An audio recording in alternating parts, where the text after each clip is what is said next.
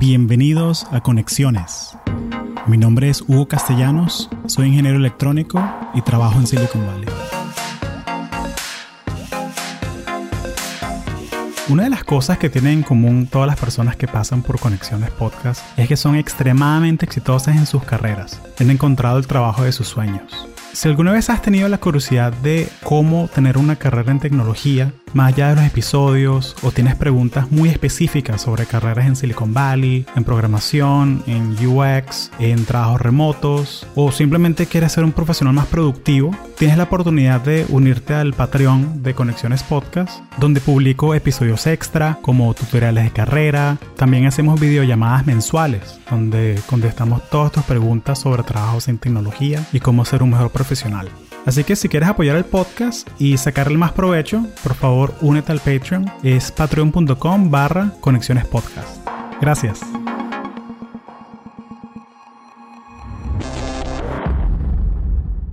Bienvenida a Conexiones, Katy. Gracias, Hugo.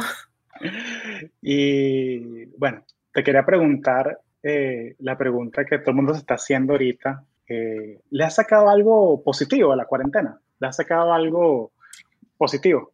Claro, a todos se les saca algo positivo. sí, em, bueno, es una situación muy difícil. Por primera vez siento que uno tiene amigos y familiares en muchísimas partes que están sintiendo lo que tú estás sintiendo. Y, y, eso trae algo positivo, trae quizás más tiempo en casa, que definitivamente cada hogar es distinto, pero he podido conectar con mucha más gente que antes, porque tengo ese tiempo de no tener que ir a la oficina, de no tener que arreglarme, de no tener que estar corriendo de un lado para otro. Em, no hay actividades fuera del trabajo, no se sale a ningún lado. Em, eso es positivo. Creo que conectar con la gente, escribir a la gente que quizás tienes mucho tiempo que no has hablado. Te escribí a ti. Claro. Te escribí a ti. Em, y como que siempre uno está en su rutina y, y se olvida de quizás eh, o conectar o escribir o, o, tomarse un tiempo para uno mismo. Entonces, bueno, eso creo que es muy positivo. No, 100%, chama, 100%.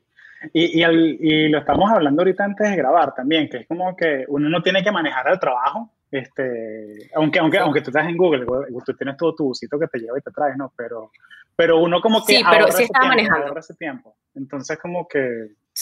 Ah, ¿tú no, ¿tú no agarrabas el, el autobús? Nunca. Yo lo agarraba, sí, sí. De hecho, eh, lo agarré hasta quizás tengo con carro quizás cinco meses, pero yo agarré autobús de Google por, por más de tres años. Desde que vivía en San Francisco, que era una hora y media para ir a la oficina, o dos horas, dependiendo del tráfico, para ir y luego para regresar. O sea, tres, cuatro horas en, en el autobús. Luego cuando me mudé aquí, más o menos eh, quizás media hora, 45 minutos te tomaba llegar, porque él para en distintos sitios. Claro. Pero sí, es tiempo. Claro, no, y, y el tiempo es lo más valioso, ¿no? Y, y para darle un poquito de contexto a, las dos, tres personas que, que escuchan esto, ¿no? Eh, o sea, porque la gente piensa Silicon Valley y piensa en San Francisco y, y la oficina uh -huh. de Google y todo. Bueno, pero San Francisco está a, 40, está a, una hora, a una hora eh, de, de, Silicon Valley, pues, de, de, Mountain View, Santa Clara, esta área sí. donde están todas las compañías grandes. Y lo que pasa es que San Francisco es la ciudad cool, entonces como la, mucha gente joven, millennial, quieren vivir allá y, se, sí. y se aguantan la manejada o, o el viaje en autobús. Yo era bien cool, por eso también vivía allá. Yo era muy cool. Sigo siendo cool, pero. No, uno, uno, uno es cool aquí en su suburbio de otra manera. Eh, de otra manera. Yo. Sí, no tan cool. Sí, sí, sí. No, es las cosas que, que, que. Yo creo que también como que uno se acostumbra a que uno está, está, pasando tanto tiempo en el trabajo que, o sea, que te llegas a tu casa y es como que, ok, ya, no quiero, no quiero salir, quiero dormir mi... Sí, sí, sí. O sea, sí de cierta manera. Es, pues, no, no, es más no que todo Miami, los fines de semana. Claro, no es Miami, no es Nueva York, es otra cosa. Aquí la gente está haciendo cosas grandiosas, pero no es una ciudad rumbera ni nada que ver. Pues. No, para nada. Más bien la gente es muy sana, es muy, muy de hacer cosas eh, al aire libre, mucho deporte, senderismo, cosas sí, así. Sí, sí. Y, y, muchas actividades de día. Uh -huh. O sea, los fines de semana son activos desde temprano, porque la gente sale a hacer ejercicios o van a los parques, tantos parques hermosos que hay en San Francisco. Eh, luego puedes hacer brunch en muchísimos sitios. La gente disfruta demasiado como que comer eh, en el desayuno, en el brunch, en el almuerzo, luego todos los sitios de dulces. Entonces es, un estilo de vida muy distinto, como tú dijiste, a Miami, quizás a Nueva York, pero, pero se disfruta mucho. Sí, sí. Y creo que también algo, algo, a mí lo que más me gusta vivir en California es la, el chance que tengo de conocer a gente tan, tan brillante, pues, o sea, gente que, está haciendo cosas tan grandiosas y, y, y, humildes, pues, o sea, que te hablan de tú a tú. O sea, que vamos que es un evento de networking y yo conocí, conocí al, a uno de los, de los product managers que hizo Chrome.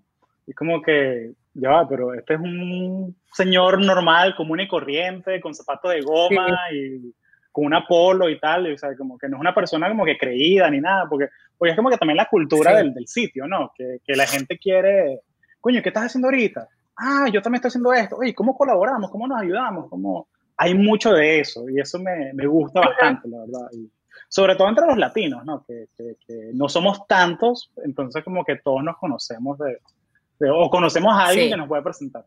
Totalmente, totalmente, sí. Me encanta eso de San Francisco. ¿Cómo, ¿Cómo es estar en Google ahorita en cuarentena? O sea, ¿tú sientes que, o sea, que, que estás trabajando más, estás trabajando menos? ¿Cómo, cómo se siente ahorita? Em, creo que la verdad se siente muy distinto Em, o sea, mi experiencia va a ser muy distinta a la experiencia que tienen quizás mis compañeros de trabajo. Eh, y eso me gusta muchísimo de trabajar en Google, como que em, están muy conscientes de mandarnos toda la información, todos los emails, em, nos mandan como uno o dos emails semanales como con updates, qué está pasando, recordando un poco que Google no solamente está en el Silicon Valley, está en otras ciudades que están viviendo cosas distintas. Eh, hay oficinas en Europa, hay oficinas en Asia. Entonces es como que estamos viviendo cosas un poquito distintas o estamos en, en momentos distintos de, de, todo lo que se está viviendo con el coronavirus y ellos muestran como que la realidad de todos estos sitios y el apoyo y como que cursos que podemos estar tomando ahorita para ayudarnos. Em, yo particularmente tengo muchísimo trabajo. Em, no sé, o sea, si me preguntas, pero ¿por qué tienes tanto trabajo? Mis papás me preguntan, ¿por qué no entiendo? ¿Qué tanto trabajo tienes? No sé, o sea, hay trabajo y definitivamente siento quizás no todo el mundo está siendo tan productivo, pero yo en este momento puedo ser productiva. ¿Por qué puedo ser productiva? Porque, bueno, tengo un espacio donde vivo que tengo un sitio con un escritorio y puedo tener mi computadora. De hecho, me traje el monitor de la empresa y, puedo trabajar y no hay nadie fastidiándome. Em, no tengo que, cuidar de nadie, o sea, no tengo ni niños, ni una persona mayor que tenga que cuidar, entonces puedo trabajar.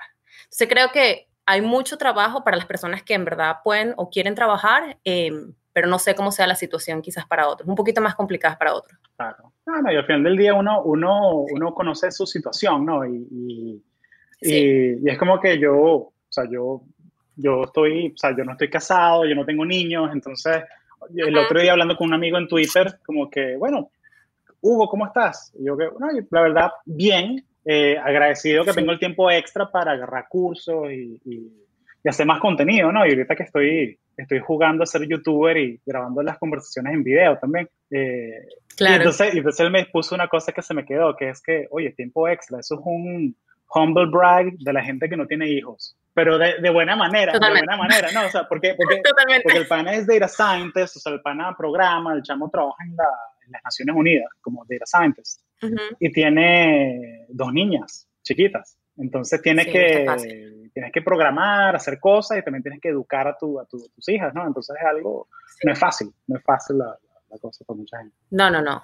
Definitivamente creo que para nadie es fácil y también hay un tema de que cada, cada persona es un mundo y cada persona em, asimila y entiende la situación de maneras distintas. Eh, yo definitivamente estoy en mejor posición que muchas personas, pero también soy muy positiva. Claro. O sea, cuando empezó esto y que nos dijeron tenemos que estar varias, probablemente estemos varias semanas en la casa, em, a mí me gusta estar, a mí me gusta salir. A mí me gusta mucho salir. A mí me gusta mucho estar con mis amigos. Em, sí, me gusta también estar en mi casa, pero me gusta mucho salir. Entonces dije, bueno, creo que necesito buscar cosas que tenga que hacer y organicé mi calendario, y soy muy organizada, organicé mi calendario del trabajo, hice bloques de eh, do no schedule, walk time, y estoy tratando de los días que no llueven, poder salir, porque aquí podemos salir a caminar, tengo dos parques, uno al frente y otro al lado, em, tengo una hora de bloque todos los días para hacer ejercicio, hay demasiadas plataformas y, videos gratuitos, eh, trials que están ofreciendo todas estas personas en YouTube, miles de videos. Entonces, todos los días un poquito de eso, em, llamar a mis papás. Entonces, tratar de tener como mi rutina todos los días. Porque yo sé que yo necesito como que ese salir. Y ese salir para mí es, bueno, llamaré a alguien, saldré a caminar, haré ejercicio, o sea, es desconectarme. Claro. ¿Y cómo estás haciendo con el tema de, de o sea, estás haciendo tu, para la gente que no sabe, estás haciendo tu 9 a 5, estás haciendo como de 10 a 6, estás como que un bloque grande en la mañana, break, bloque en la noche, all over the place. Empecé ¿qué, te funciona? Empecé súper bien, empecé muy bien, soy demasiado organizada. Em, empezaba como desde las 8 y media, 9. Eh, las reuniones desde las 9 de la mañana, 8 y media ya yo estaba con un café, revisaba correos, em, tenía mi bloque de 12 a 1 para almorzar, que lo tengo bloqueado para que no me pongan reuniones. Y luego en la tarde, em, las reuniones más o menos terminan como a las 4, quizás 4 y media, y trabajaba un poco más. Ya no estoy tan organizada. Ya sí estoy trabajando como que a todas. Ayer, por ejemplo, como hoy me lo tomé libre, ayer trabajé hasta las 8 y media de la noche. Luego descansé un rato, comí y a las quizás a las diez y media, un poquito más, dije, ok, como mañana voy a trabajar y no quiero llegar el lunes y tener tantos emails, trabajé como hasta las 11 y 15. O sea, trabajé como media hora en la noche. Entonces, no estoy tan, no estoy tan organizada, pero creo que, que hay que organizarse y poner esos bloques en que no, no, no hay email, no hay nada. Claro, o sea, que de pronto este tiempo es para ver una película con mi pareja y, y, ya, o sea, y, no, y no estoy pensando en el trabajo ni nada, o sea, se me viene una idea del trabajo, la noto y tal. Y Exacto. Yo, yo, yo, estoy haciendo una cosa ahorita que es que, o sea, obviamente como yo tengo que si todo mi, mi calendario y mi, y mi to-do list, todo eso lo tengo en el teléfono. Eh, ¿Y qué pasa? Como que de pronto si estoy viendo una película con mi novia, eh, me viene una idea y la quiero anotar, pero de pronto se me viene como que es la tentación de que tienes el teléfono y quieres chequear, voy a chequear una vainita. Entonces lo que hago ahora es que el teléfono, lo dejo en, la, en el escritorio, modo avión, y me pongo a ver películas, cosas así, como que con el cuadernito. Entonces, con el cuadernito, coño, uno está ahí como que, ay, se me ocurrió la, la mejor idea del mundo. La ves al día siguiente y es una, nada que ver, pues, pero, pero la anoté y disfrutamos la película, la serie, estamos como que presentes, ¿no? Que, es tan importante ahorita, ¿no? Sí, tan importante y tan difícil. tan importante y tan difícil. Échame, el cuento, ¿cómo fue que llegaste acá? ¿Cómo llegaste a San Francisco? ¿Cómo fue que, o sea, cómo es que una, una ingeniera computista de la Simón, ¿cómo llegaste aquí? O sea, ¿cómo fue, cómo, fue, ¿cómo fue el viaje? Porque tú eres computista, pero también te hiciste una, una especialización en marketing, trabajas en Google Marketing, ¿cómo, ¿cómo funciona eso? Bueno, em, yo me gradué de computación en, en Caracas, Venezuela, porque sé que tu audiencia, no todos son venezolanos, entonces, aclarar un poco. Eh, cuando me graduó, empiezo a trabajar. ya yo estaba trabajando, pero me cambio a otra empresa, em, que básicamente estaba trabajando con todos mis mejores amigos de la universidad. O sea, el mejor trabajo posible, trabajar con todos tus mejores amigos, todos súper excelentes personas, súper inteligentes. Em, estuve ahí quizás unos 3, 4 años. En algún momento dije, bueno, yo no hablo inglés yo debería aprender a hablar inglés. Y creo que la situación en el país no estaba tan bien y empecé a averiguar de, cursos para estudiar inglés y, conseguí una muchacha que ella ofrecía este curso con, en varias ciudades. Y me dieron cinco opciones y de todas las opciones San Francisco era una. Eh, una era en Florida y yo decía, verga, yo siento que si voy a Florida no voy a aprender inglés. Pero las percepciones que uno tiene, o sea, te das cuenta, venirte a San Francisco también podrías no aprender. Hay muchísima gente que habla español, pero en mi mente en San Francisco nadie habla español. En Boston, y yo decía, wow, eso va a ser muy frío. Y mm, creo que la otra era, no, no sé cuáles eran las otras opciones, no recuerdo, pero bueno, San Francisco fue la opción. Me vine seis meses a estudiar inglés intensivo. O sea, renuncio al trabajo, me vengo a estudiar seis meses intensivo. Em, me enamoré, San Francisco. Bueno, que es fácil enamorarse, es fácil enamorarse también. es, muy fácil enamorarse. Es una ciudad espectacular por la gente. Hay gente de todas partes del mundo, gente súper interesante, gente con historias que tú no entiendes qué hacen aquí, cómo terminaron acá. Y, y, bueno, creo que fui una más, que no sé cómo terminé aquí, pero, pero me encantó. Entonces yo regreso a Caracas cuando termino mi curso y yo llego y que, ok, yo necesito volver yo necesito volver, volver, volver. Em, no sabía muy bien qué iba a hacer, la verdad. Solamente sabía que quería volver. Em, el tema de la visa aquí en los Estados Unidos es muy complicado. Ah, claro. Entonces creo que la manera más fácil que vi era buscando estudiar con una visa de estudiante. Entonces recuerdo que un amigo estaba aplicando un máster, eh, yo estaba viendo másters en distintas partes em, y conseguí una escuela, apliqué al máster súper rápido, o sea, eso fue como en un mes. Eh, fue todo muy, muy rápido y no sabía si me iba a venir. Tuve muchísimos problemas para tratar de conseguir eh, el apoyo económico, porque aquí los másters son muy costosos, em, pero me arriesgué. al final el, el, acuerdo, quizás como que con mis papás hablando, dije, bueno, voy a intentar un trimestre y vemos qué pasa. Y, y si, si veo que no, me regreso y veo qué hago. Entonces, em, dos días antes de venirme, yo no sabía si me venía. No sabía, no había decidido. Estaba muy, muy, muy estresada y no tenía dónde llegar. O sea, no es, sea, tú tienes que planear y tienes que llegar a, un sitio. Y no tenía dónde llegar porque yo no sabía si me iba a poder venir. y casualmente, em, una de mis mejores amigas ahorita, que era esta muchacha que em, era sobrina de una historia larga, pero mi tía me dijo, contáctala que ella está en San Francisco, Em, ya yo había hablado con ella cuando estudié inglés, nunca nos conocimos, le escribí ese día y le dije, y me dice, ¿cuándo te vienes? Y le dije, bueno, en verdad no sé si me voy porque no tengo dónde quedarme. No, yo te resuelvo. Él escribió a un amigo de ella que, que tenía una habitación y una habitación que el precio era menos de un tercio de lo que yo pagué cuando vine a estudiar inglés. Y yo dije, esto es una señal, me tengo que ir. Eh, y la habitación la tenía por tres meses. Entonces me vine, me vine y y llegó diciembre y, y, todo fue muy difícil, pero, pero yo decidí quedarme y, y mis papás me apoyaron. Yo estaba con esa mentalidad súper positiva de que yo iba a lograr eh, terminar el posgrado para tener mi OPT, que es el año que te dan luego, para conseguir un trabajo y que luego que consiguiera el trabajo me hicieran la visa para poder quedarme. Son muchos pasos y muy difícil, pero creo que uno tiene que tener como que metas cortas. Mi meta primero era que quedarme, pasar de diciembre y poder mantenerme aquí. Luego era graduarme. Luego, ¿cómo pongo el, OPT? Tienes tres meses para conseguir un trabajo, si no te tienes que ir. Entonces era como que paso a paso y, bueno, ya estaba acá.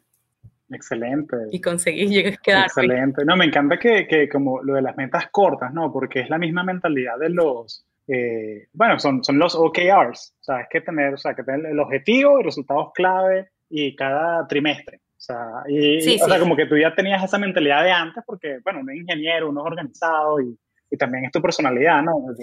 Pero es eso, es, eso, o sea, como que tener metas bien corticas, o sea, que no sean eh, cosas que te van a tomar seis años hacer. No, no, no. ¿Qué es lo que puedes hacer tú que te dure un mes, que te acerque a eso lo que quieres lograr? Creo que es muy importante. Que te acerque. Siento que esa es la cuestión, que es muy difícil, o sea, tú sabes que quieres algo, pero tú no sabes cuáles son esas metas. Entonces, la manera en que yo lo pensaba era, ok, ¿cómo estoy más cerca de eso? O sea, más cerca estoy de quedarme si logro llegar a graduarme y tener el OPT. Entonces, es siempre pensar cómo, cómo me acerco a esa meta. Claro, claro.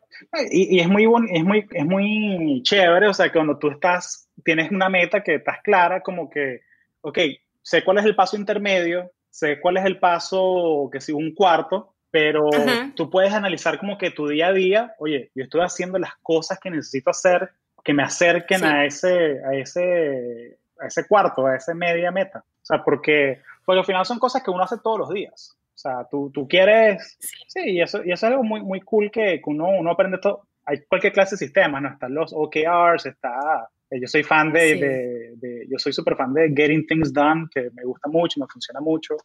Eh, pero al final del día es, tienes que ejecutar, tienes que hacer las cosas, tienes que actuar. Eh, tienes que hacer algo.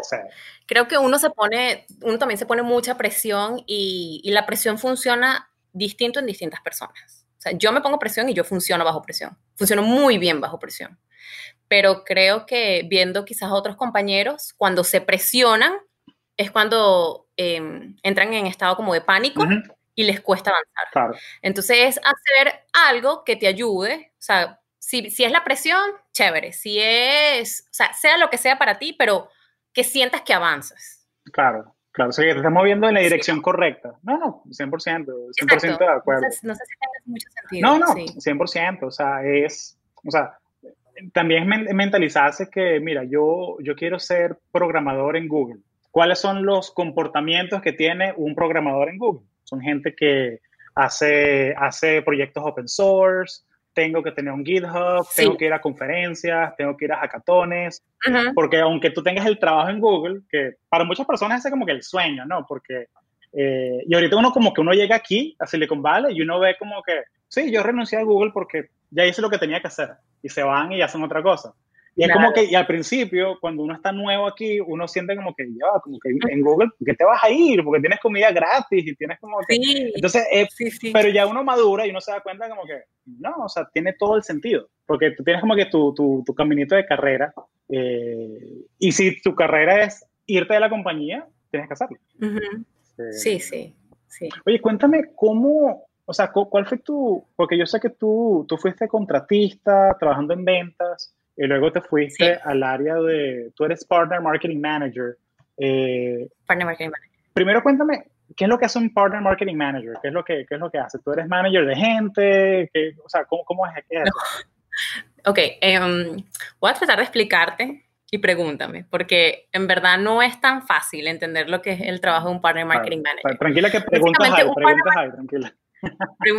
Un Partner Marketing Manager eh, está trabajando en marketing, o sea, está sentado o está, es, parte del equipo de marketing. Em, yo estoy bajo lo que se llama field marketing y field marketing estar en el field, o sea, estar como que en la calle, eh, en constante contacto con los sales reps y con los customers. Eso es lo que haría un field marketing manager. Ahora, un partner marketing manager trabaja en el mismo equipo, pero nosotros somos las personas que ayudamos a otras empresas, que son los partners o aliados comerciales, con sus estrategias. Como yo estoy en marketing, yo lo que hago es apoyarlo con sus estrategias de marketing. básicamente, em, hay muchísimos tipos de partners, muchísimos tipos de alianzas que hace Google Cloud, porque yo estoy en, la parte de cloud, con estas empresas y yo tengo un set de compañías que me siento con sus equipos de marketing y evalúo cuál es la estrategia del año. La estrategia del año la dividimos, cómo podemos dividir esa estrategia o en quarters o half year y crear como mini marketing, mini marketing plans para lograr los objetivos de la empresa. O sea, marketing siempre apoya los eh, goals de la empresa. Claro. Entonces es como que apoyar un poco ese, ese día a día y cómo ellos pueden crear estrategias de demand generation, PR, no sé, claro. awareness. Y, y, y, no te quiero preguntar nada confidencial, pero, pero, pero, es como, pero, pero es como que en mi mente, o sea, yo soy, yo estoy Google y quiero apoyar a mis partners que hacen marketing también. Entonces, de pronto uno de esos partners podría ser que si Samsung, eh, que tienen como que algo con Android, que hay un lanzamiento de una nueva versión del sistema operativo, o puede ser algún producto que, que use eh, Android o que sí servidores que sean particularmente eficientes con Google Cloud. Eh, sí. O sea, como que uno crea esas alianzas y ve como que, oye, ¿cómo nos ayudamos con lo que tú tienes y con lo que yo tengo? Sí, Totalmente. El tipo de alianzas o las empresas con las que trabajo son un poco distintas porque es en la parte de, de cloud y manejo, manejo, eh, manejo un tipo específico de, empresas que son los System Integrators. Em, no son empresas que quizás, no es un Samsung, eh, no es una empresa que quizás conozcas, son este tipo de empresas que, pueden tener eh, services y estos servicios que ellos construyen y ofrecen están on top of Google Cloud Technology. Okay. Entonces, ellos construyen servicios y apoyan a otras empresas a muchísimas cosas, pero con la tecnología de Google Cloud. Em, un poco complicado quizás la parte técnica, pero básicamente eh, estas empresas, dependiendo del nivel o el estatus de partnership que tienen con Google Cloud, reciben un apoyo que es como el partner manager, o sea, la persona que los va a apoyar a nivel de business, y yo sería la persona que los apoyo a nivel de marketing. Pero yo trabajo muy em, cercanamente con este partner manager. Listo. Para estar como que alineados con los goals. Sí, y esa es la cosa, que cuando uno está en marketing es como que no puedes asumir nada, tienes que tener esa comunicación constante, esos checkpoints, que todo el mundo, que todo el mundo como que, que todo el mundo vea la misma cosa, ¿no? Que es que, o sea, como que yo te muestro un vaso y tú lo ves de este lado, pero yo lo veo de este, o sea, típico, típica cosa que uno tiene que estar seguro que estamos viendo todo desde la misma perspectiva, eh, porque de pronto una compañía tiene, obviamente, tienen culturas diferentes, y de pronto... Sí, sí, sí, muy sí entonces eh, es cool porque uno es inmigrante, entonces uno ya, uno sabe navegar entre culturas, ¿no? Y uno lo hace todos los días, ¿no? ¿Tú sientes que, que el hecho de que tú eres ingeniera te ayuda a ti en tu trabajo? O sea, conociendo la tecnología, o, o, sientes... 100%. sí, o sea, sientes que, sientes que, que una, una, persona que solo tenga un background que sí de negocio, de marketing, no está tan preparada para un trabajo como este.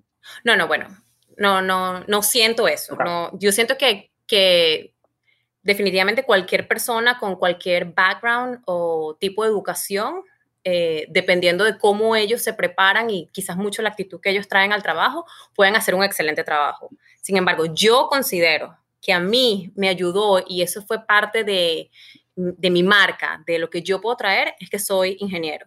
Y no ingeniero en computación, ingeniero en general. ¿Por qué? Porque soy muy estructurada. Eh, siempre estoy pensando en cómo, cómo puedo... Em, Optimizar las cosas. Ver el ROI. Exacto. Y, el, es como... El retorno en inversión de las cosas. Pues, o sea, que esto en serio vale la pena hacerlo. Exacto, soy muy lógica, esa es la palabra, lógica. Soy demasiado lógica. Entonces, eh, mi equipo, hay como de todo, entonces hay muchos que son muy creativos, yo siempre soy demasiado lógica y es como que todo lo que, que nos estamos proponiendo o algo que queremos hacer, yo siempre estoy como que, ok, tiene ese sentido para, para la audiencia que vamos, eh, tiene sentido para nosotros. ¿Cuánto dinero tenemos que poner para realizar esto? ¿Cuándo vamos a ver el, el retorno de la inversión? Eh, o sea, soy muy lógica y creo que eso me ha ayudado muchísimo, muchísimo, muchísimo. Claro, es que bueno. Sí. Y, y, te quería preguntar también, o sea, que tú me hablaste un poquito de la actitud eh, y hay, un, hay una cosa que, una, un atributo que uno escucha a la gente de Google cuando te contratan, que es eh, Google, Googliness. O sea, que, que, es Googliness. Y es una cosa que, o sea, es difícil de explicar. Es una de esas cosas como que, oye, yo no sé lo, cómo definirlo, pero yo lo veo yo sé cuando lo tengo enfrente. Entonces yo, yo veo que tú tienes Googliness. Entonces, como que tú eres súper Google, tú eres súper Google. Pero, pero cuéntame, o sea, ¿cómo, ¿cómo le explicarías tú a alguien que es Googliness? Sí, eh, he, practicado mucho pensar esto porque yo siento que mucha gente dentro de Google tú le preguntas, mira, ¿qué es el Googliness? Y la gente, cada quien te va a dar su opinión. No, eh, yo quiero tu opinión, es porque, es, porque, o sea, como que yo quiero saber como que, o sea, porque yo siento que la tengo, pero quiero saber, oye, ¿en serio la tengo? O sea, es algo que yo puedo decir que yo mismo la tengo. Sí, sí. bueno, mira, Googliness, em, creo que porque el nombre no te dice en sí nada, es difícil de, de entender pero no es tan difícil. O sea, cuando tú buscas Googliness en la página y cuando aprendes un poco de, del Googliness cuando estás dentro, básicamente son personas, o sea, todas las personas que nosotros contratamos queremos como medir y revisar si son, son Googly. ¿Qué significa eso? Que saben trabajar en equipo. Uno, muy importante. Dos, que mm, siempre eh, ponen al usuario primero, porque es uno de los valores de Google. Entonces, es poner el usuario primero en todo lo que hagamos también es algo que si trabajas en marketing, siempre, eh, user first, es como basic en, en, marketing. También es cómo ayudas a otros. Entonces, es la parte de trabajo de equipo, cómo puedes ayudar a otros. En, creo que la parte de Googliness también es cómo manejas ambiguity, o sea, escenarios que no son muy claros. ¿Cómo manejas esos escenarios? ¿Cómo, ¿Cómo reaccionas o cuáles son las acciones que tomas cuando tienes situaciones que no están tan claras? Y eso es el Googliness. O sea, como que no es tan difícil y quizás es un poquito eh, complicado entender, ¿será que yo tengo esto? Pero creo que si tú, tienes una, si tú eres una persona con ética de trabajo, eres una persona que siempre está dispuesta a ayudar, eres una persona que quizás em, cuando no tienes mucha, muchos detalles de lo que tienes que hacer, pero tú vas y comienzas y haces algo y buscas ayudar a otros o apoyarte de otros, porque no es solamente tú siempre estar ayudando a otros, es también como que entender cuándo necesitas ayuda y pedir, hey, necesito ayuda aquí, ¿quién me puede ayudar? Eh, eso es Googliness. Oye, excelente, excelente. ¿Sí? Y, sí, sí, no, clarito, clarito. Y siento que es algo muy, y es algo también muy Silicon Valley, pues, en el sentido que eh, hay una frase que me encanta, que es la de que tú lo ves tú en, en todas las entrevistas de trabajo y todos los trabajos, o sea, de, las, ¿cómo se dice? Los, los, los, o sea, las ofertas de trabajo, tú lo ves que es bias to action, que es que siempre que hay un problema, una duda o algo, es como que tu primer instinto es actuar. O sea, en vez de congelarte y ver como que, uy, no sé qué hacer porque si hago esto puede pasar tal cosa y si hago esto puede pasar tal cosa. No, o sea, hay que actuar, no te puedes quedar, porque esperar, tú estás quemando tiempo. Tú estás quemando claro, y la verdad, la verdad como que tú dijiste un ejemplo demasiado claro. Eso no quiere decir que todas las personas que están en Google, cuando se les presenta una situación, no sienten la presión y dicen, ok, ¿qué pasa si hago esto? esto? No, yo pienso que eso es algo humano. Todos nos vamos a, a, como no quiero decir estresar, pero sentir una presión por no tener las respuestas. Pero lo clave es que busques opciones. Si hay cinco cosas que tú puedes hacer, bueno, escríbelas o háblalas o tu mejor formato, pero define cuáles son esos escenarios y qué necesitarías hacer y cuáles serían como que los resultados y cuáles son estas personas que tú puedes validar o preguntarle qué les parece. Creo que Googling es, o sea, no, esto no está en ningún lado. Eh, no, es, no es, impresión, Resolver, o sea, hay que resolver con ética. O sea, como que si tú no eres quizás capaz de buscar algo más, que te lo tienen que dar todo en bandejita, de, plata, pues creo que, hay un problema con Google. Ah, pero yo, esa es mi opinión. Y, para ponerlo así como que bien concreto, es como que estamos grabando ahorita y está en mi, yo tengo mi, mi escritorio, mi stand-up desk con mis cámaras y mi vaina, y no funcionaba, y al final, ¿sabes qué? Me voy para la cocina, que estoy más cerca del router, y resolvemos y grabamos la conversación y tal, porque, porque lo importante es el contenido, ¿no? Lo importante es que cómo hacemos para ser respetuosos con tu tiempo y, y, agregarle valor a la audiencia, ¿no? Es la, es la, es la cosa. Eh, y, y, siento que uno que es, que uno que, o sea, los latinos que estamos acá, tenemos una ventaja estratégica al resolver. O sea, porque uno, uno tiene, o sea, como que perfil de vida venezolano es resolver, siento. Hugo, 100%. O sea, definitivamente esto no es algo que, que yo comparto muy seguido, pero todo mi grupo de amigos de acá, eh, la mayoría son latinos. Eh, no todos, pero los que no son latinos están, tú sabes, le gusta todo lo latino y la manera en que vemos los problemas del día a día, quizás no lo tomamos tan, wow, esto es lo peor que me ha podido pasar, porque sabemos que hay cosas peores que pueden pasar, porque ya nos mudamos, ya, vivimos muchas cosas y, creo que eso de resolver eh, es algo que he visto en muchísimos latinos con los que he trabajado en Google. Sí. Muchísimo. No, no, 100%, y que, y que uno, uno también tiene, tiene esa perspectiva, ¿no? Que uno puede, o sea, como que comparar o sea, de pronto compararnos es una cosa buena, o sea, compararnos es algo, pero no, pero, no. pero no comparar en el sentido de, de, comparar, o sea, de que es mejor, es peor, no, no, sino que simplemente tú eres, la, tú eres el, la suma de tus experiencias. ¿Sabes qué? Creo que la palabra es perspectiva. Perspectiva, claro. Es esa, ¿verdad? Perspectiva. Esa es la palabra. Perspectiva, y creo que muchos eh, de nosotros que, que, vinimos para acá o que quizás tenemos em, personas tan cercanas que viven en sitios y tienen experiencias tan distintas a las de nosotros, tenemos esa perspectiva, eh, una perspectiva muy distinta de lo que otros pueden estar viviendo. Eso no quiere decir que los, las otras personas no resuelvan, no, o sea, claro que no, pero creo que es algo que nosotros tenemos en nosotros mismos que podemos explotar y, y potenciar. Claro. Y, y, yo siento que cuando uno está, sobre todo ahorita, ¿no? que, que está esta recesión, que hay que como 18 millones de personas desempleadas, o sea, como que ahorita uno tiene que, uno tiene que buscar como que cualquier ventaja estratégica que tú tengas.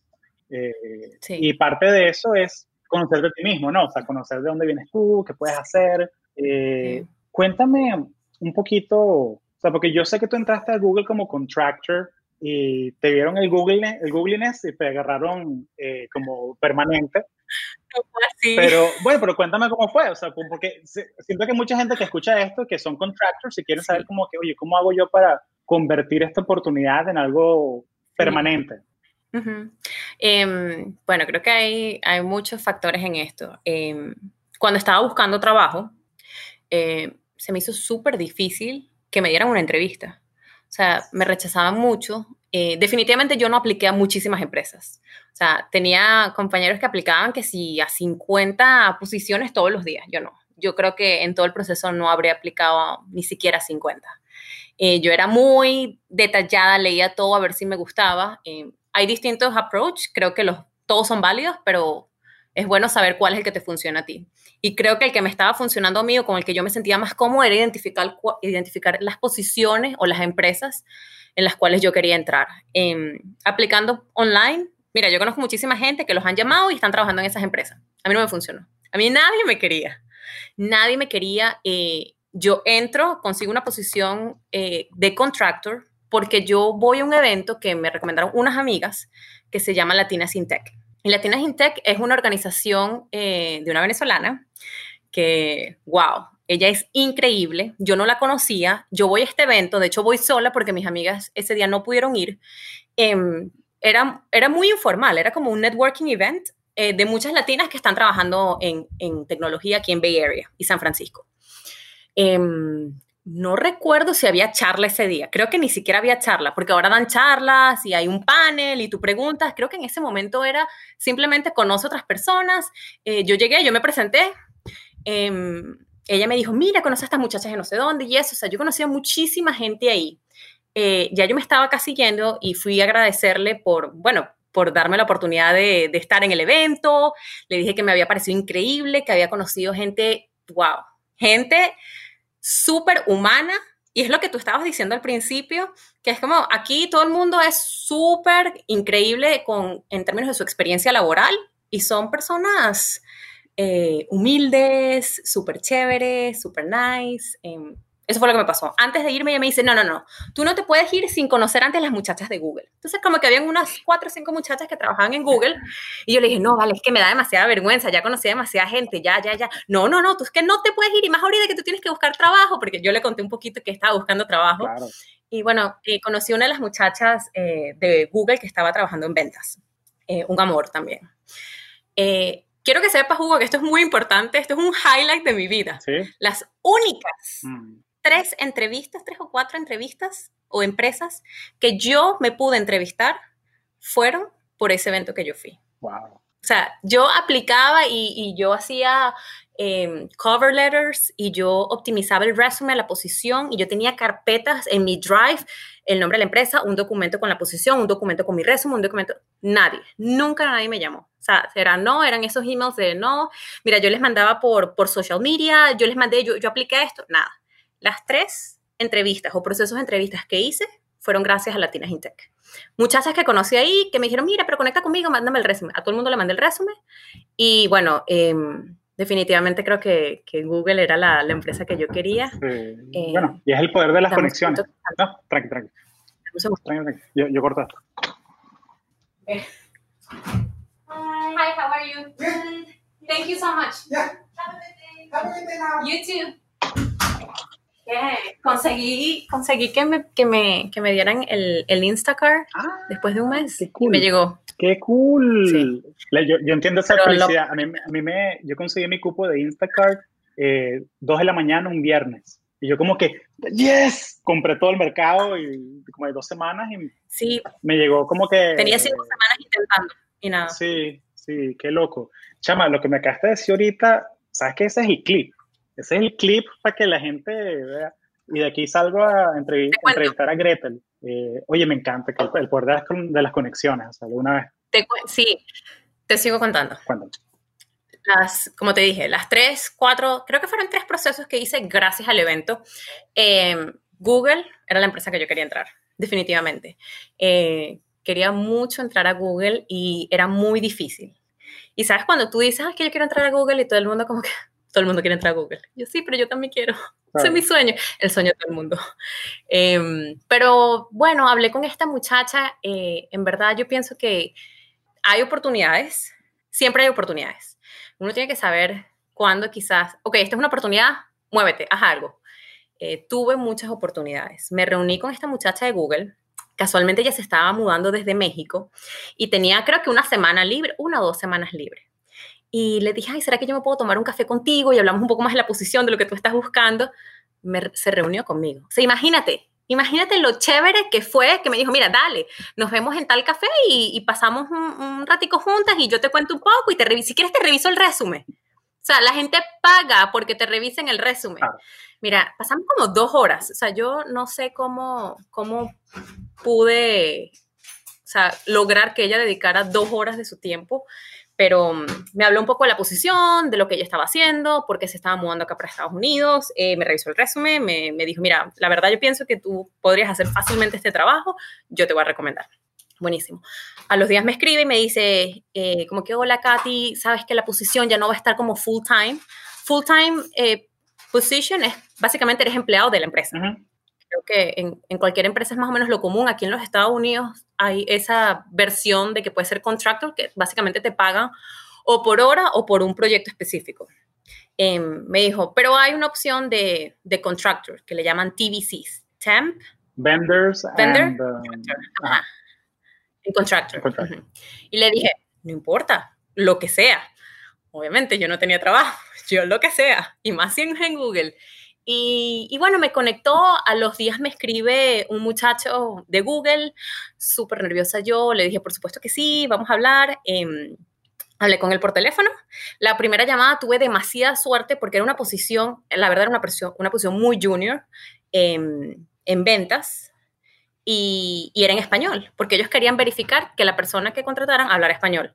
Entonces tuve suerte que la primera llamada fue en español porque yo me siento mucho más cómodo hablando en español. Después me dice, mira, ¿sabes qué? Me gustó mucho, ¿por qué no vienes a, a las entrevistas que te vamos a hacer aquí en la oficina? Buenísimo, aquí en la oficina, allá yo estaré. Entonces me manda eh, toda la información, voy a las entrevistas, me hacen, creo que me hacen dos entrevistas. Uh -huh. Me entrevista él en persona, pero en inglés. Eh, me entrevista el que iba a ser mi manager. Y luego de esa, me iba a entrevistar a otra persona, pero creo que no pudo, entonces la hice otro día por videollamada. Okay. Eh, las entrevistas, pues yo me preparé mucho eh, y, y, bueno, al final me dijeron que, que sí.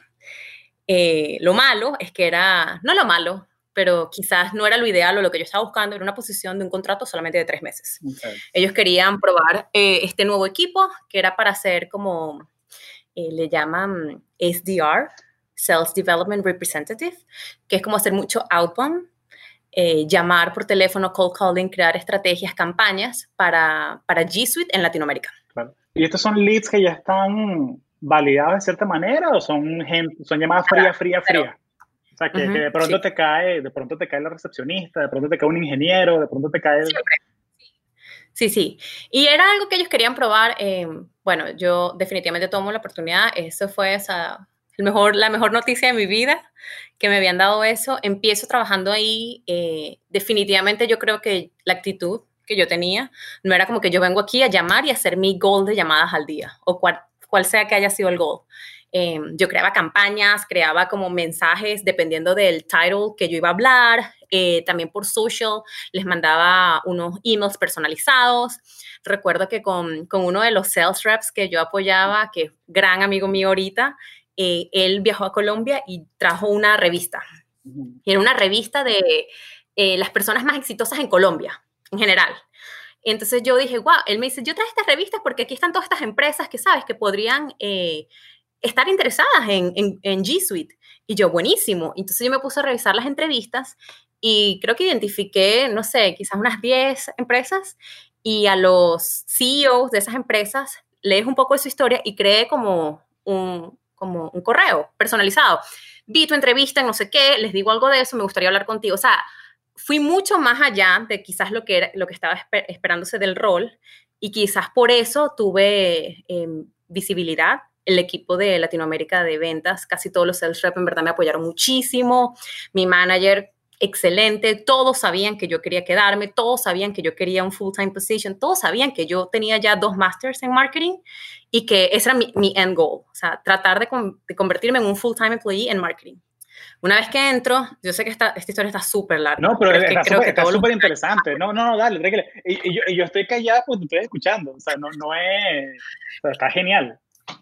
Yo, me emociono mucho y si yo te cuento todas las personas que como que yo me apoyé en este proceso, tú te das cuenta de, de, que en verdad yo logré esto porque todo el mundo me apoyó y yo me dejé apoyar, definitivamente. Claro, porque tú tienes tu brand, que tú eres Katy de ventas, tú eres Katy de Google, de, de SDR de Google, y eso te, te, apoyaron, te apoyaron en lo que querías hacer. Pero mi pregunta entonces es como que esa persona que es contractor ahorita, listo, tengo que ir above and beyond, o sea, tengo que hacer más cosas, tengo que demostrar que sí quiero estar aquí, no tengo que hacer solamente lo que me mandan a hacer, sino hacer lo que me mandan a hacer y hacer más todavía. Pero ¿qué, qué más tengo que hacer? O sea, ¿Qué más tengo que hacer? Bueno, pero es que creo que no, no está en ningún lado. O sea, yo recuerdo que cuando yo estaba en ventas, a mí me dijeron, 2% son los que convierten. 2% de todos los contractors. Y yo era una contractor que necesitaba visa. O sea, yo no iba a convertir. Entonces, ¿qué pasa? Los procesos de conversion no son como que, ah, dale, mañana empiezas y eres full time porque sabes que los he hecho súper bien. No, o sea, viste una posición, tiene que haber un headcount, tienes que aplicar, hacer el proceso formal de Google y va a un comité y el comité decide si te contratan o no.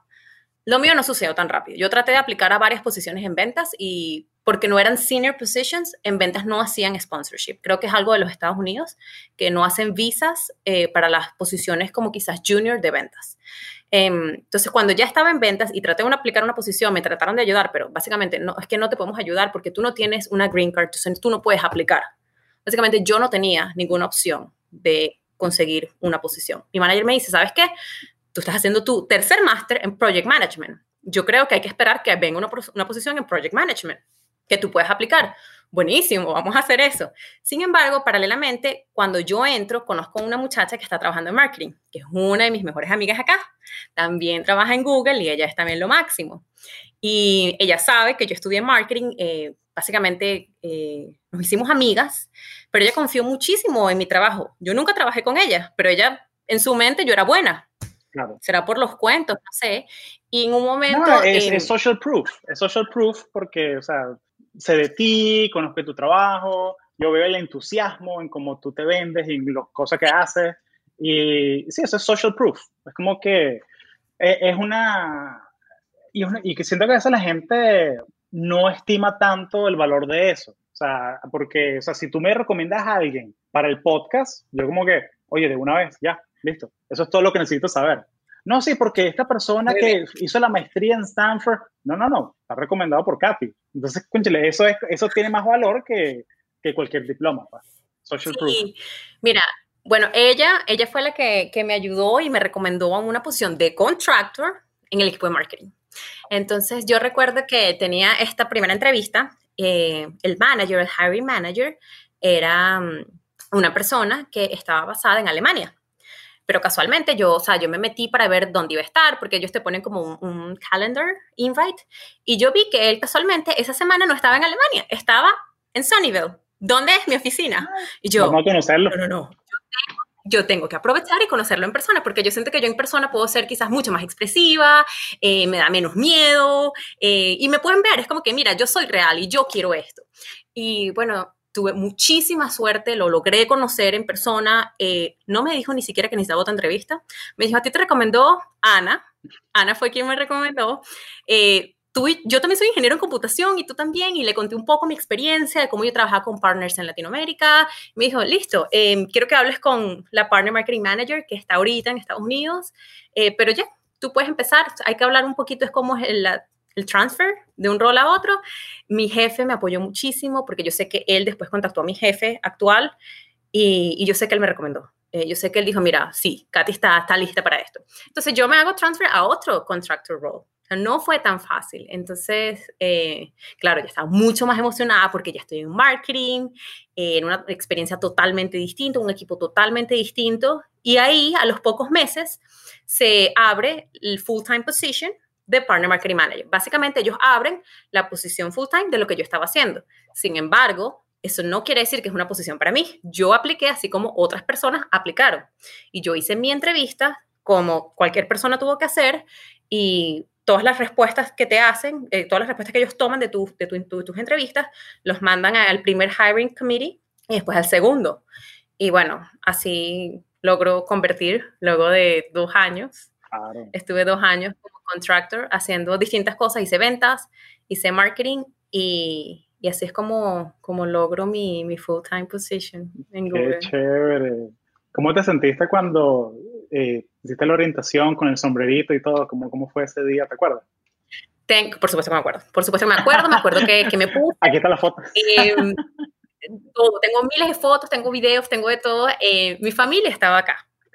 Eh, es un día muy, muy bonito, aparte que sería el día que mi abuelito estaría cumpliendo años y mi abuelito siempre ha sido mi inspiración. Entonces fue un día, jamás me olvidaré de mi primer día, o sea, es demasiado bello, yo estaba demasiado emocionada. Claro, Google ya no era nuevo para mí, yo conocía demasiada gente, pero yo estaba demasiado emocionada. Eh, fue un día espectacular, yo fui a la orientation, tenía como que todos mis papeles, eh, te toman tu foto, em, luego vas como que te hacen como un happy hour con todas las personas que están comenzando ese día. Recuerdo que conocí a otra muchacha que Ana, la amiga que me ayudó, una de las, de las amigas que me ayudó, eh, la ayudó a ella también. Y ahora somos grandes amigas también y empezamos el mismo día. Y ella también era contractor. Claro, bueno, el poder de las conexiones, ¿no? Que como que uno, uno, uno invierte tiempo, energía en construir estas relaciones y mira lo que pasa. La el network, sí. Bueno, Hugo, eh, Dale. ¿sabes qué? El primer manager de ventas que tuve, wow, él fue, bueno, creo que todos mis managers en Google han sido muy buenos, pero definitivamente le tengo mucho cariño a él. Eh, él nos hizo un ejercicio en algún momento de donde te daban un papelito, el nombre de una persona y tenías que escribir como que su superpower y otras cosas. Casualmente el papelito que le tocó a él era escribir de mí. Éramos 11 en el equipo. Em, y cuando a mí me da mi papelito, el superpower que él pensaba que era mi superpower era networking. Entonces, él fue el, o sea, yo sé que a mí me gusta relacionarme con personas, construir relaciones, eh, moverme, o sea, siento que es algo que a mí me gusta, lo disfruto, pero él fue el que, que me hizo entender que, wow, Katy, o sea, si tú tienes un superpower, es networking, es, ese es tu superpower, y yo como que, wow, ese es mi superpower, y ahora yo lo digo, ¿cuál es tu superpower? Networking. Eso es lo que yo pienso que es como que algo que yo tengo que quizás otras personas no lo manejan de la misma manera, pero si tú ves cómo yo conseguí quizás eh, conseguir dónde vivir, conseguir eh, cómo, cómo entrar en tech, eh, mis entrevistas, mi trabajo, moverme de ventas a marketing, todo ha sido porque he sido muy buena tratando de conocer gente y aparte que conoce gente que wow, todo el mundo debería conocer y construyes estas relaciones que la mayoría de estas personas ahora son mis amigos míos. Claro. Y, es muy bonito cuando la relación pasa de ser una, eh, o sea, cuando es auténtica, ¿no? Y, cuando una persona que tú admiras, o sea, que de pronto un jefe, un colega, se convierte en amigo, es muy bonito porque es algo tan... Sí. es algo, es algo genial, o sea, como que uno, uno comparte de, de, otra manera las cosas. Sí. Oye, te quería preguntar, este, oye, hemos hablado sobre cómo llegaste acá, la transición, Google, full time. Eh, y yo quiero ser respetuoso con tu tiempo porque es viernes y, algo más que tengas en la mente, o sea, que quieras compartirle a esta, audiencia de gente que quiere trabajar en tech, quiere algún día trabajar en Google como tú, algo, algo más que les quieras agregar. Em, bueno, creo que definitivamente yo recuerdo que cuando entré a Google como full time, eh, que fue como el end goal, pero yo celebré todo, creo que hay que disfrutar el proceso. Y eso es muy difícil. Es muy difícil porque uno llora mucho y uno sufre mucho cuando ve que quizás otras personas consiguen lo que ellos quieren más rápido que tú. Entonces creo que uno no hay que compararse. O sea, cada quien tiene su ritmo y cada persona vive cosas de manera distinta. Entonces no te compares, eh, pero sí aprende de los demás. Sea, si tú ves una persona que lo está haciendo súper bien, pregúntate, ¿qué hacen ellos bien que tú puedas aprender? Escríbeles. O sea, aprende de sus superpowers. Todo el mundo tiene superpowers. Aprende de ellos. Conecta con ellos. O sea, no seas como egoísta. Trata de, en verdad de, entender y, agradecer que tienes esta oportunidad de conocer a alguien más. Aprende algo de ellos. Siempre hay algo que aprender de todo el mundo. Em, disfruta el proceso porque eh, tus metas pueden ser muy, muy largas. Si es entrar a Google, puede tomar años como me tomó a mí, eh, o puede simplemente ser mucho más fácil, como muchísimas de las personas que yo conozco. O sea, probablemente mi caso sea el, el más largo de todas las personas que yo conozco que están en Google. Em, y tercero, creo que hay que trabajar fuerte. O sea, creo que si tú quieres algo, no basta con decir, ay, es que yo quiero trabajar aquí o ay, es que yo quiero esto. No, no, o sea, tienes de verdad que trabajar por eso, trabajar eh, muy fuerte por eso. Claro, y, es algo que es real. Si, si tú aplicas por un trabajo de, de, ventas, de programador, de marketing, de, de, operaciones, de lo que sea, tú tienes que pensar, eh, no tienes que, pero ayuda si piensas en, oye, ¿cuáles son los skills que tengo yo? ¿Qué valor puedo agregar? Y qué cosas tengo que aprender y qué cosas puedo aprender. que son, que son, o sea, que, que, le agregan valor a la empresa, o sea, porque o sea, tienes, este, tienes, este, tienes esta monstruosidad que es difícil de entender para mucha gente, que es Google Cloud, y tú conseguiste tu, tu, tu propuesta de valor. O sea, es, genial, me, me, encanta tu historia. Sí, sí. ¿Qué tengo que hacer yo? Eh, imagínate que yo soy profesional, dos, tres, cuatro años, y chévere, tengo mis amigos en Google, sé lo que quiero hacer. ¿Qué hago yo para resaltar cuando estoy entrevistando? Dentro, una vez que estás dentro, ¿a cuál estás entrevistando? ¿Qué hago yo para resaltar de las 100 personas que, o sea, que tienen un referral, están aplicando, están en la... Porque para una posición aplicarán 2.000 o lo que sea. Pero ¿cómo hago yo cuando ya estoy en ese funnel, en ese filtro? ¿Cómo hace uno para resaltar de manera positiva? Bueno, Hugo, no sé, pero yo pienso, o sea, es que es muy difícil. Ya, ya, ya. Me encanta que dijiste no sé. Esto, eres la primera persona que ha dicho no sé en todo el podcast. Me encanta, chamo, tu humildad es, es genial, me encanta. Pero no, no, yo te voy a decir algo. Yo pienso que los procesos de entrevista en todas las empresas son demasiado injustos. Porque, ¿qué pasa si tú ese día tienes un mal día? Claro. O si la persona que te está entrevistando tiene un mal día.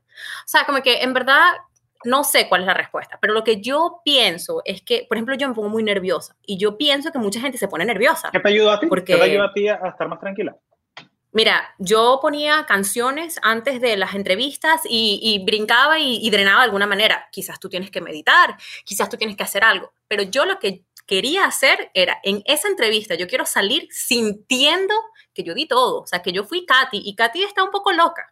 O sea, yo, yo soy muy chévere, muy todo, pero estoy loca. O sea, yo te digo todo lo que yo pienso, yo soy muy honesta, yo soy muy directa y yo te voy a decir algo y tú vas a decir, eso no da risa. Y yo, bueno, pero a mí me dio risa. Ser como auténtico. Y yo sé que todos esos podcasts que tú has escuchado, todo el mundo te va a decir, sé auténtico, serlo. Hay que ser auténtico. Entonces, cuando tú vayas a la entrevista, sé auténtico. Y si no fue esa vez, quizás no era el momento para ti o quizás no era el rol para ti.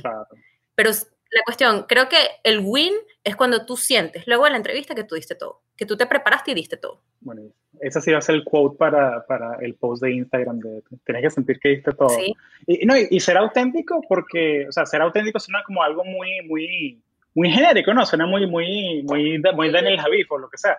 Pero, pero te pones a ver como que en la aplicación, en la ejecución, es romper el patrón, romper el patrón. Todo el mundo te va a escribir el email, hola Katy, espero que estés bien, ta, ta, ta, ta, ta, ta. Entonces, todo el mundo. Todo el mundo. Entonces, entonces, cuando alguien te escribe que, Katy, creo que esto te gustaría, un, un link de paso, aquí está el, este artículo que te interesaría y aquí está el, el, sé que estás ocupada, no te preocupes en contestarme, hablamos y ya. Y no les pides nada, o sea, como que rompes el patrón, rompes el patrón porque... Bueno, yo sé que estamos terminando.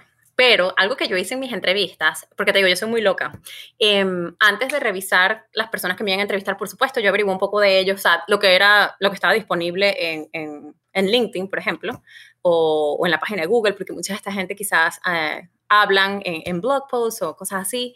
Eh, traté de conocer un poco sobre ellos y, y luego a todo, todas las personas que me entrevistaron les mandé un follow-up email si no tenía el email de ellos, trataba de conseguirlos por, por LinkedIn y les mandaba, si no se los mandaba a la recruiter, pero a todos les mandé.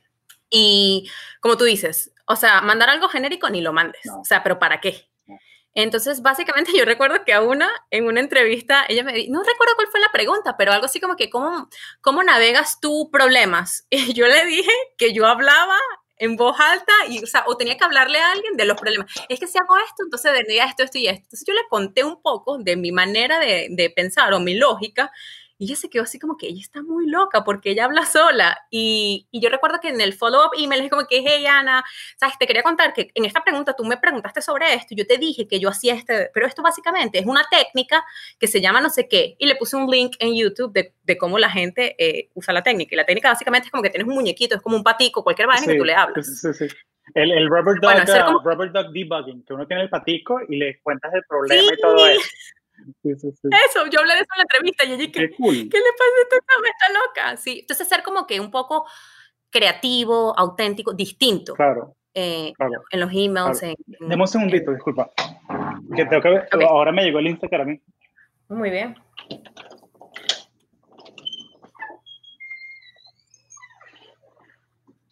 Sí. Listo. Eh, oye, una, una, una, listo, una cosita. Eh, no, no, es, por ti, o sea, yo, yo, yo, puedo seguir hablando una hora.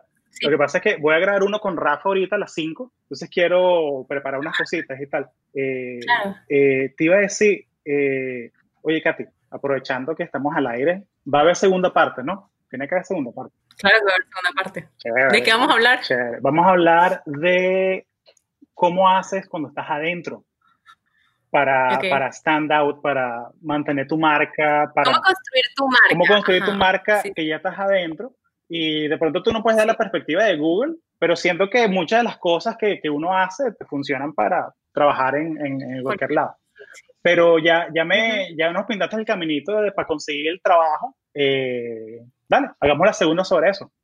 Hugo, gracias por invitarme, por insistir.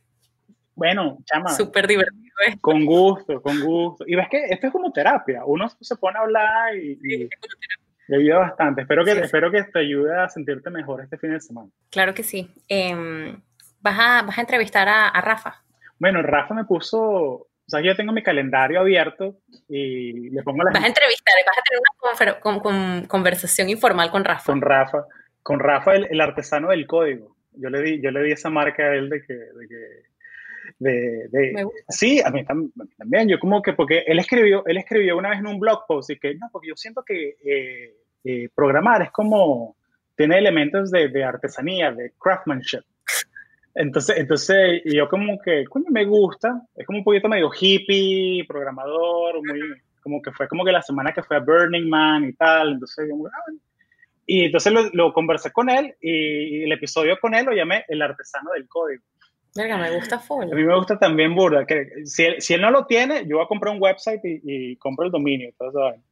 Pero, mm, pero te iba a decir, entonces voy a, voy a conversar con él a ver si se anima.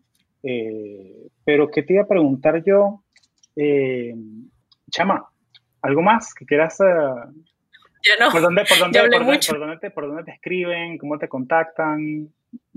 Em, LinkedIn, LinkedIn con eso. Creo que con, con LinkedIn, eh, creo que lo clave es que me escribas algo. Claro. algo inteligente, algo, algo educado, algo... algo... Sí, inteligente. Hey, eh, quizás escuché tu podcast hablando con Hugo. Eh, o sea, me gustaría conocer un poco más de cómo entrar a Google, de la pregunta que sea. Ahí, ahí hay un accept y hay una conversación. Siempre lo hago. Buenísimo. Siempre hablo con mucha gente que me contacta. Buenísimo. Oye, Katy, muchísimas gracias, chamo. Gracias, Hugo.